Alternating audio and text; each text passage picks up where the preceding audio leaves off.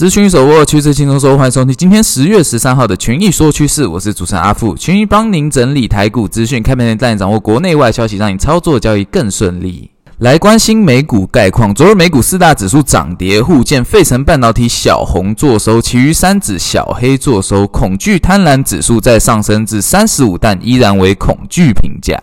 重要消息：昨日公布的消费者物价指数 CPI 略高于预期，主要还是因为能源价格依旧强势，而就业市场也一直支撑消费者需求。目前核心通膨超过四 percent，离 Fed 的目标的两 percent 还有一段差距，而十一月份升息的几率也来到了五十 percent。数据公布，美股也应声下跌。来关心重要大型股表现，重要大型股涨跌互见，特斯拉、IBM 下跌超过一 percent。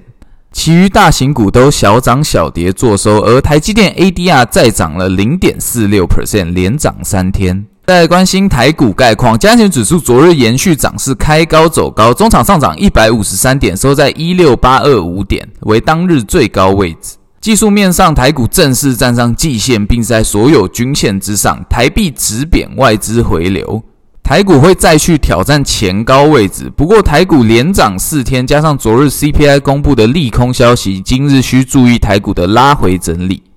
而个股部分，利用群益大老鹰最新上线的选股策略，精选出技术筹码强势个股有三四八三的力智、三零三五的智源、五四八三的中美金、三六八零的嘉登、三零一七的奇鋐，以及三零零六的金豪科。